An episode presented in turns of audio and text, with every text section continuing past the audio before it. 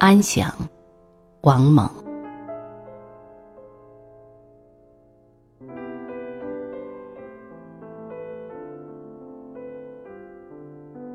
我很喜欢、很向往的一种状态，叫做安详。活着是件麻烦的事情，焦灼、急躁、愤愤不平的时候多，而安宁、平静、沉着有定的时候少。常常抱怨旁人不理解自己的人糊涂了。人人都渴望理解，这正说明理解。并不容易，被理解就更难。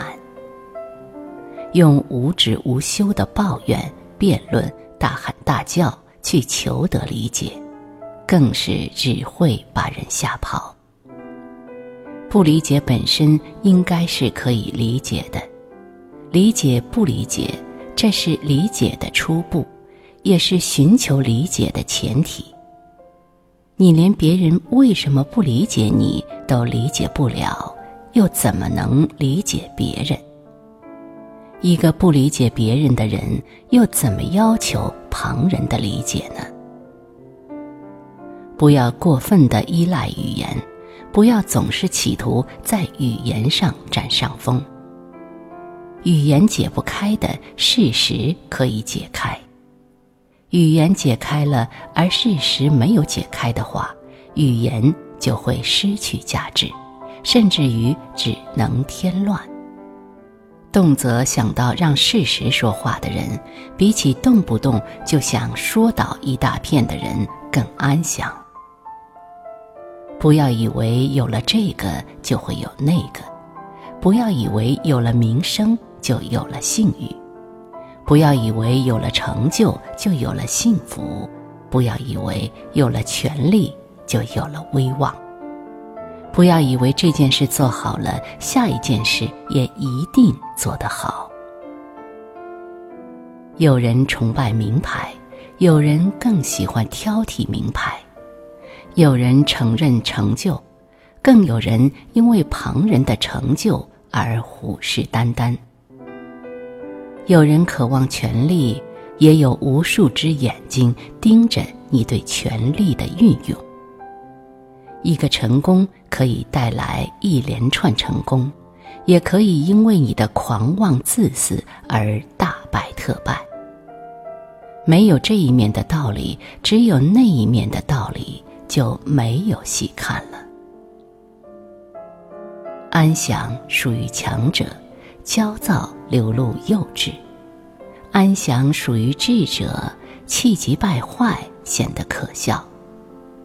安详属于有信心者，大吵大闹暴露了他其实没有多少底气。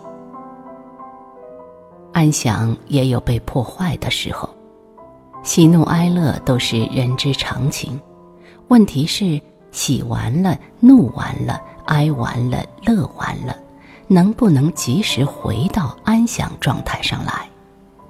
如果动不动就闹腾，动不动就要拽住每一个人论述自己的正确；如果要求自己的配偶、自己的孩子、自己的下属无休止的夸赞是多么多么的好；如果看到花没有按自己的意愿开放，没有按自己要求的尺寸长，就伤心顿足。您应该寻求心理医生的帮助。安详方能静观，观察方能判断，明断方能行动。有条有理，不慌不乱，如烹小鲜，树鸡可以谈学问矣。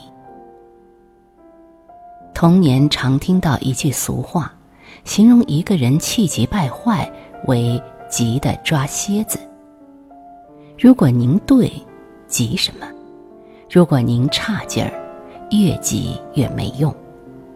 动不动摆出一副抓蝎子的样子，以为这种样子可以动人唬人，实属可叹可恶。《红楼梦》里的赵姨娘就是个动辄抓蝎子的人，我要以她为戒。一个人的能力有大小，至少不必自己活得那么痛苦，也给旁人带来那么多不快。